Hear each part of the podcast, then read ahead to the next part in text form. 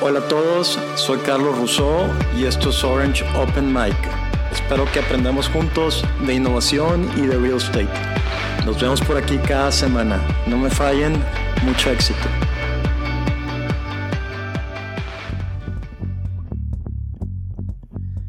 Hello, everyone. Today we have the opportunity to chat with Luc Fallenpin, who is the CEO of Tokenized Solutions, which is a Luxembourg based technology provider for the issue, managing, and transfer of tokenized securities, and that has operations in five countries. Hello, Luc. how are you? Hi, Carlos. Thank you for having me. I'm pretty good. Very excited to be here with you, Luc. Uh, you have a phrase in your social media profile that, uh, that caught my attention. It says, Internet is changing the world, and I'm trying to be a part of it what does this mean to you? I mean, please tell us a little bit about yourself and how did you get started with fintech and adoption of tech? Yeah, indeed. Um, uh, I think I wrote that on my profile a few years ago, but um, it, it reflects exactly what, what I think. Uh, you know, digital transformation is changing everything, our societies. So I think it's very important to to understand these, uh, these changes and to try to to contribute uh, for for a better world, let's say. Um, and maybe that's why for almost 10 years now, I am an entrepreneur, uh, an internet entrepreneur, let's say, uh, building platforms and tools to, to help companies to, to benefit from, uh, from the web, basically. Great. And, and who came with the idea of starting Tokeny? Uh, how did Tokeny start? Um, I was already familiar with cryptocurrencies because I um, I think I booked my first Bitcoin in 2011, so quite a long time ago now. Um, and my first company based in Paris was building uh, online marketplaces. So we were a tech provider for online marketplaces in the e-commerce industry. Um, and when I exited this company, um, I had more time to um, to read and uh, study uh, blockchain technologies and it was very intriguing because uh, with blockchain, you can do decentralized marketplaces. So uh, at first sight, it made uh, it made no sense, you know, because it's very interesting to be the marketplace, to be at the center of every transaction. Um, so it caught my attention, and, and I started to to dig more and to to understand the, the full potential of blockchain. And uh, and for me, it was obvious that uh, it will disrupt finance. So we um, uh, we decided with uh, with some of my previous investors to uh, to start a, a, new project uh, in the blockchain space and uh, to to basically bring this technology to to financial institutions. And uh, and three years later, we, we're still there. actually, it's it's birthday this week, so Tokeny is is three years old now.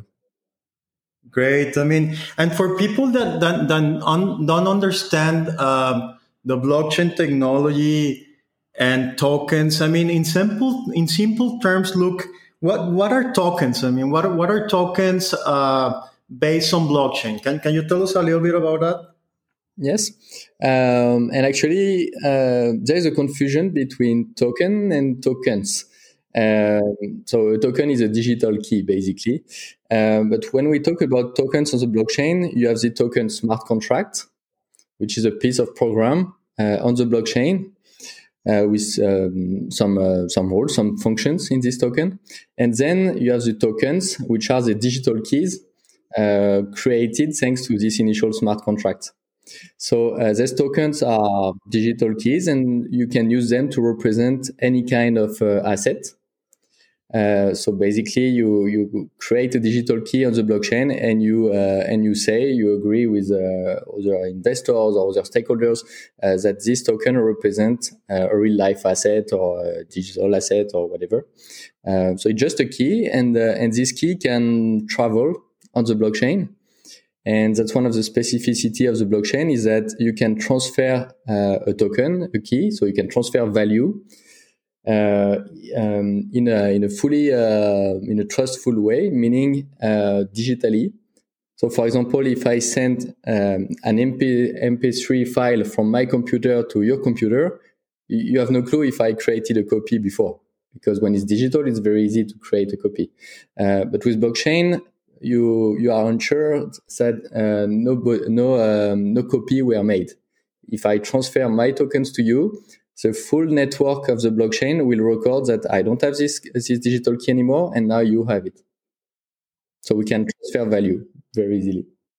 Okay, so all these digital keys and smart contracts, how do they relate to real estate? I mean, we we are um, real estate is changing very fast. Look, I mean, it was an industry that was it, it has a lot of years doing everything on paper, and and you know the construction.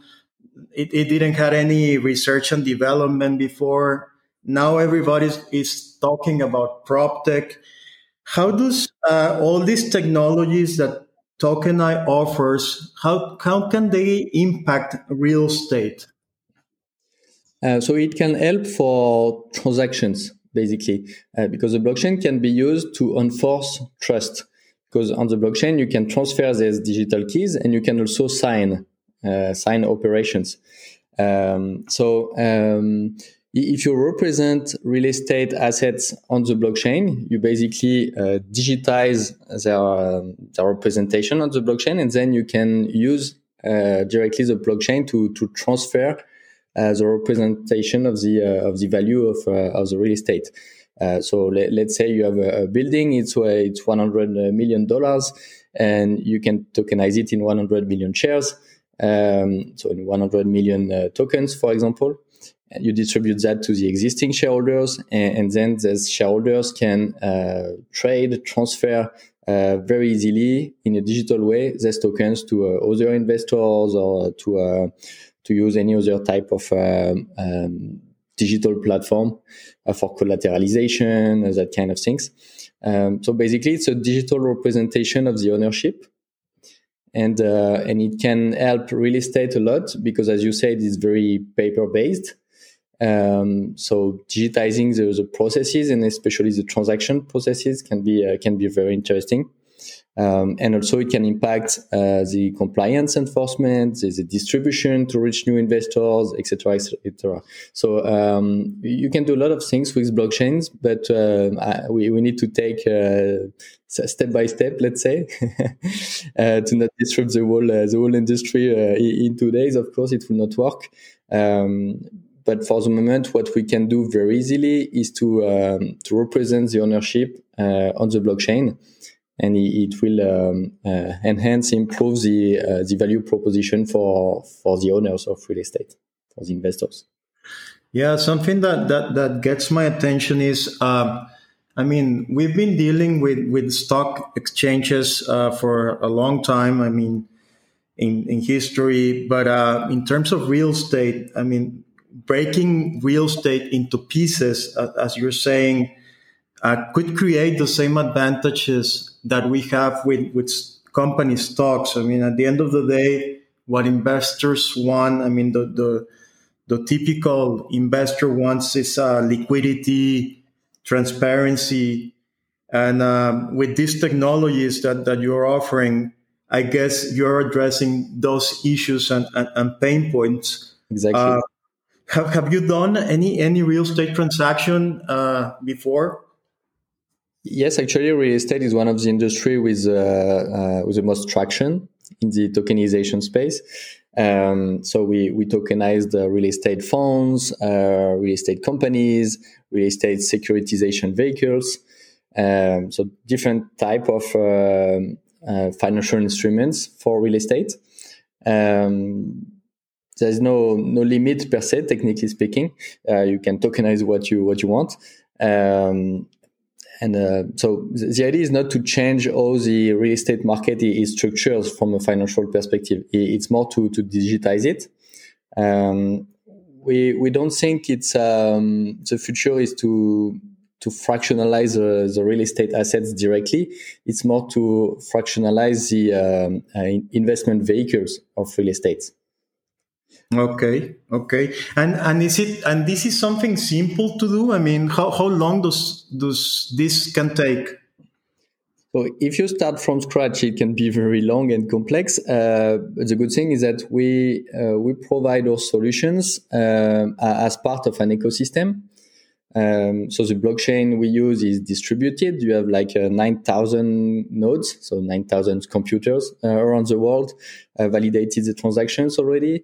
Uh, we use a, a, lot of different tools and we are building our solutions on top of that. So um, when we work with uh, issuers of financial instruments or uh, real estate promoters, developers, and so on, we already have a lot of pieces and tools to, to make it work.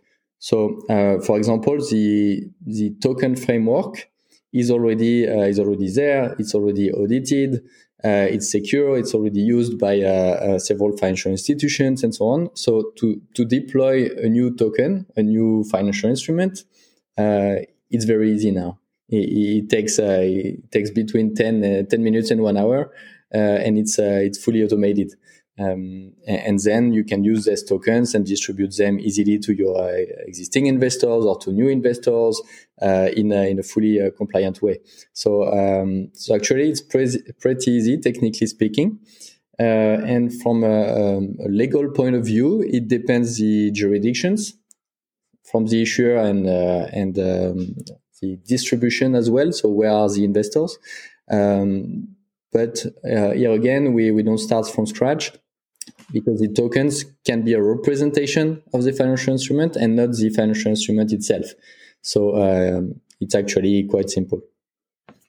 I'm sure, and, and, and I guess that these uh, new technologies also uh, minimize costs. I mean, because as you know, when you wanted to offer uh, an IPO, you need to meet uh, meet a lot of uh, expenses and uh, if you want to do like a security token offering, as, as it, it is called, I mean, I guess this is this is uh, cheaper, right, than, than going into any stock exchange.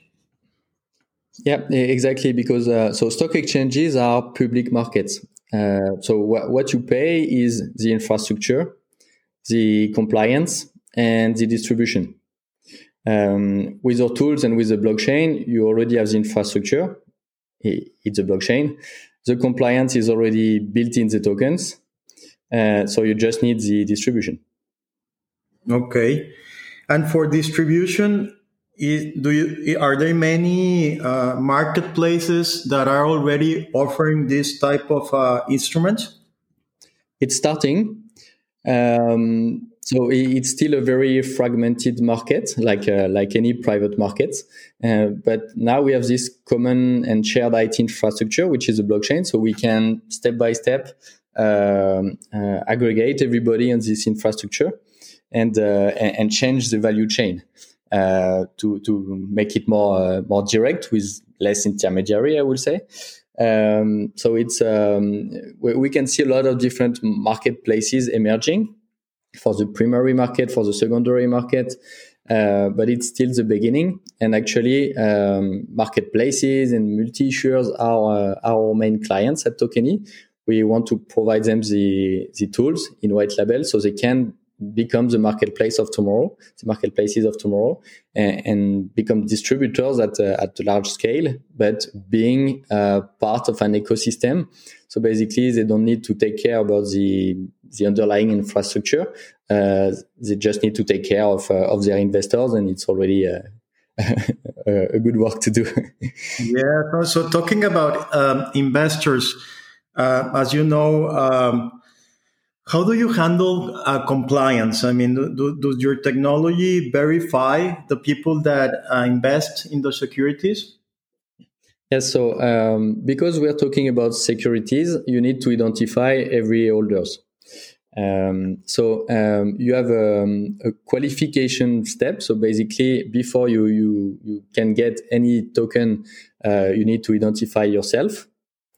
Um, after, so you need to basically give your some documents, some uh, to provide some information, and you get uh, validated.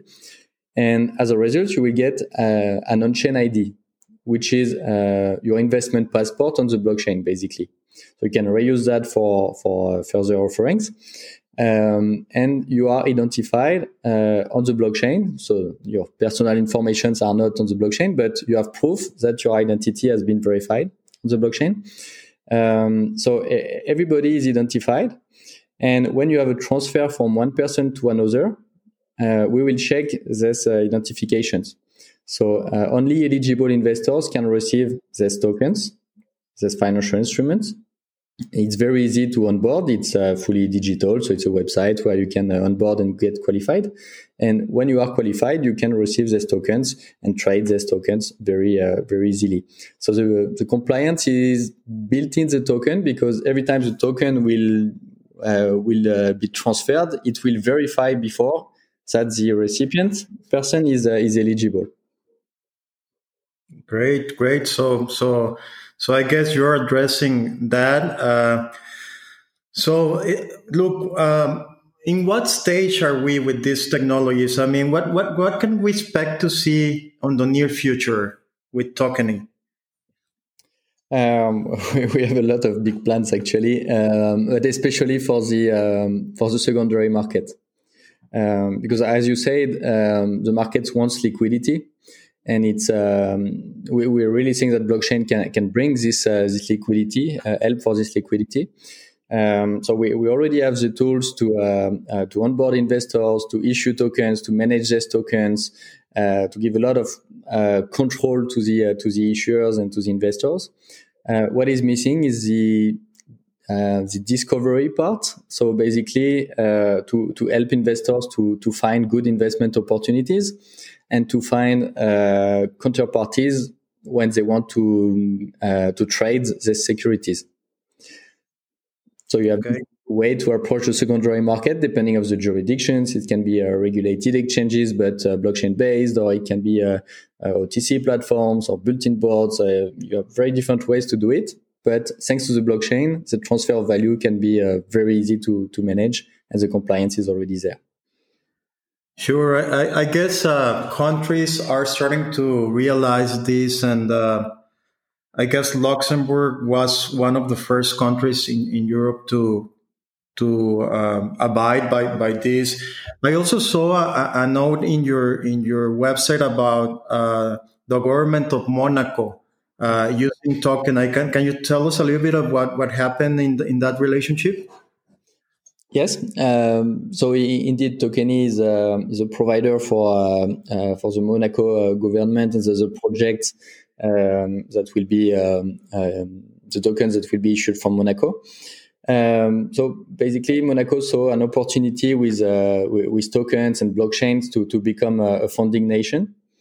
Um, so they will uh, welcome uh, highly selected projects to to raise funds in Monaco uh, in a digital uh, in a digital format. So basically, um, those projects will get uh, a mandatory visa given by the Monaco government, the Principality of Monaco, and only when you have this visa, you can raise funds um, thanks to the blockchain in Monaco. And, and Tokeny is the, the, the technical provider. Congratulations. I mean, that, that seems like a very interesting application of your technology. And uh, as you were mentioned, there there's a lot of uses, and, and we're going to see also governments very active with, with these technologies. Um, I guess as as, as finalizing, uh, what what would you recommend to the audience? I mean, regarding investing in, in these kind of instruments, um, are they safe? Um, is people from Latin America uh, can they invest in, in, in Europe in these types of instruments, or what what recommendations can can you tell our audience? Um, yes, so tokenized or not, uh, it's still an investment. So of course, uh, investors need to assess the opportunity if it's risky or not, and so on. Uh, but we, we, can do. Um, uh, I mean, everything our clients uh, do is uh, is legal. It's real securities.